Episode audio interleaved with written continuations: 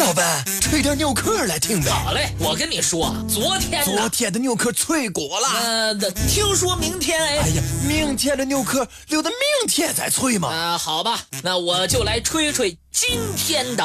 牛壳。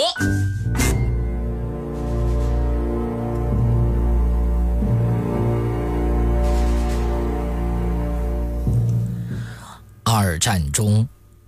为了蒙蔽敌人的视线，诱使敌方做出错误的判断，盟军曾使用一些弃卒保帅的作战方针，目的是以小的牺牲换取更大的胜利。然而，在二战之后，人们对这一做法普遍反感，因为那样同样是以欺骗为前提的流血牺牲。一九四四年三月，德国在东线战场上吃尽了苦头，库尔斯克战役使德军损失巨大，而在西线战场上情况也毫不乐观。盟军在经过数年苦战之后，终于开始反攻，他们正有意识地计划将战火引到德国本土，如果能够破坏德国的重工业基地。那么，不但可以破坏后备补给，还可以使其腹背受敌，诱其空军回防。对于制空能力本来就不强的德国来说，这样的安排可以使盟军在开辟第二战场的时候，在欧洲西北地区取得绝对的制空权。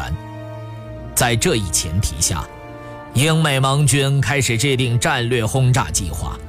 这个称为“断然计划”的行动，目的旨在彻底摧毁德国的工业，尤其是与军事相关的工业基础。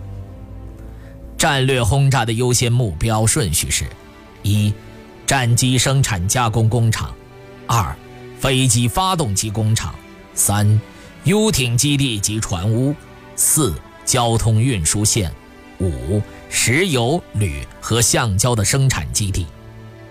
以盟军的空中打击，迫使德国空军捍卫德国的上空。同时，这个战略计划还可以起到迷惑敌军判断力的作用。对此，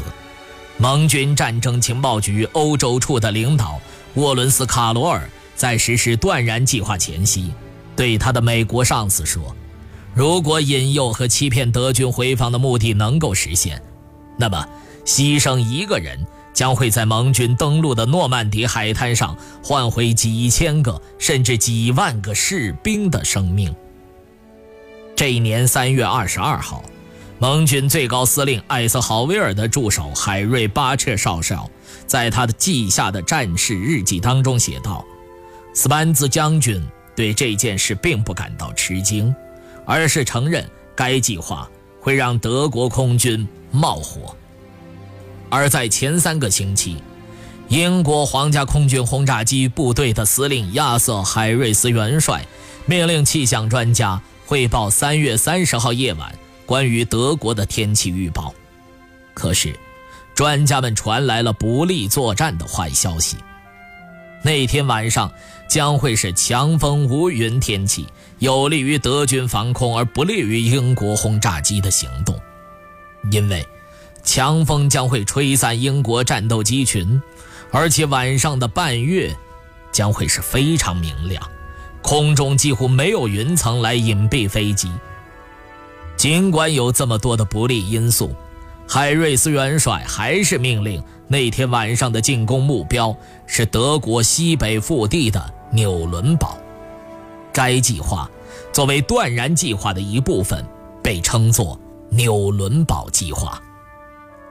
纽伦堡是二战期间德国纳粹的大本营，德国重要的运输枢纽，为重工业生产汇集之地。执行计划的当天，所有盟军飞行员被天气情况所误导。幺幺五中队的托尼福哥后来写道：“我们被告知，那天晚上的大部分时间将会在密布乌云的天空中飞行。此外，令飞行员们感到奇怪的是。”战斗机群将沿着一条高射炮巷子行动，这条线路上聚集了德国军队众多的防空基地。如果德军有所防备的话，他们毫无疑问将会成为德军的炮弹靶子。三十号晚上十点零一分，英国皇家空军从英格兰西南部宁静的夜空直飞德国纽伦堡，整个机群长达一百零四公里，宽十六公里。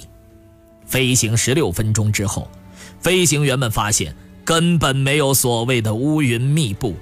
月光倒是分外明亮，整个机群都暴露在月光之下。糟糕的是，越来越强的空中风力吹散了机群形状。十一点二十三分，为了诱使德国人混淆英国进攻的重点，英国人组织了两次诱骗性进攻。一次是五十架哈利法克斯式飞机越过北海进攻柏林和汉堡，另一次是三十五架文式战斗机进攻亚琛、卡塞尔和科隆。可是。很快，他们就发现这些诱骗战术根本没有令德国人上当。凌晨一点十二分，英国空军的数百吨炸药就倾泻在了纽伦堡，整个城市瞬间被浓烟所包围。二十八分，正当皇家空军返航之际，却遭到了德国夜间作战机空中的伏击，空中伏击进行了四个多小时。皇家空军机组受到了来自战争爆发最大的损失，共有七百四十五名飞行员死伤，一百五十九名飞行员在跳伞之后落入了纳粹的魔爪，损失飞机一百零八架，另有五十三架飞机坠毁在英国本土。凌晨五点，当幸存的飞行员们从弹孔遍布的飞机上爬下来时，脸上充满了痛苦和不解，为什么结局会是这样？难道是有人泄露了行动消息吗？实际上，早在行动当天下午五点三十分，德国防空司令汉斯·朱尔敦斯普福斯将军就已经获悉，当晚将有七百至八百架英国皇家空军的飞机轰炸德国。这是一个相当准确的重要情报。斯普夫立即命令六个师的空军做好防守反击准备。此外，还从远方调集了夜间的作战中队，部署在英国轰炸机的航线附近。晚上十一点零七分，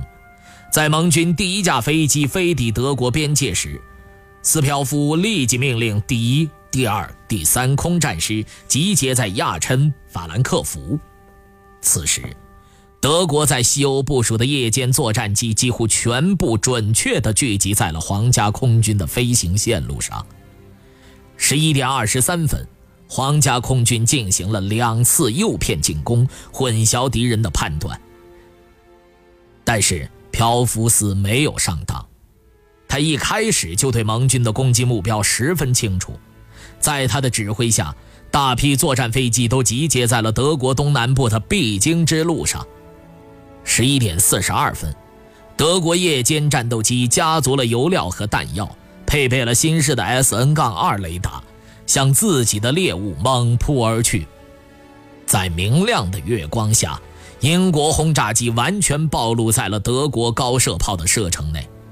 在不到一个小时内，英国损失五十九架飞机。凌晨一点十分，皇家空军全部来到纽伦堡上空，向这个城市倾泻了数百吨炸药。而早在半小时前，大多数纽伦堡市民已经躲进了防空掩体。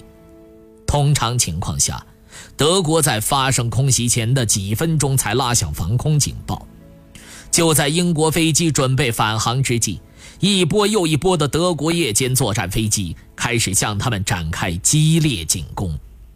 在整整四个多小时的时间当中，他们受到了德国地面、空中双重力量的伏击。本来是偷袭敌人，现在反被敌人伏击。虽说一些位于老城区的工业区遭到了破坏，但大部分地区并未受到太大影响。德军只损失了五架夜间作战机，五架飞机受伤，损失惨重的反而是英国皇家空军。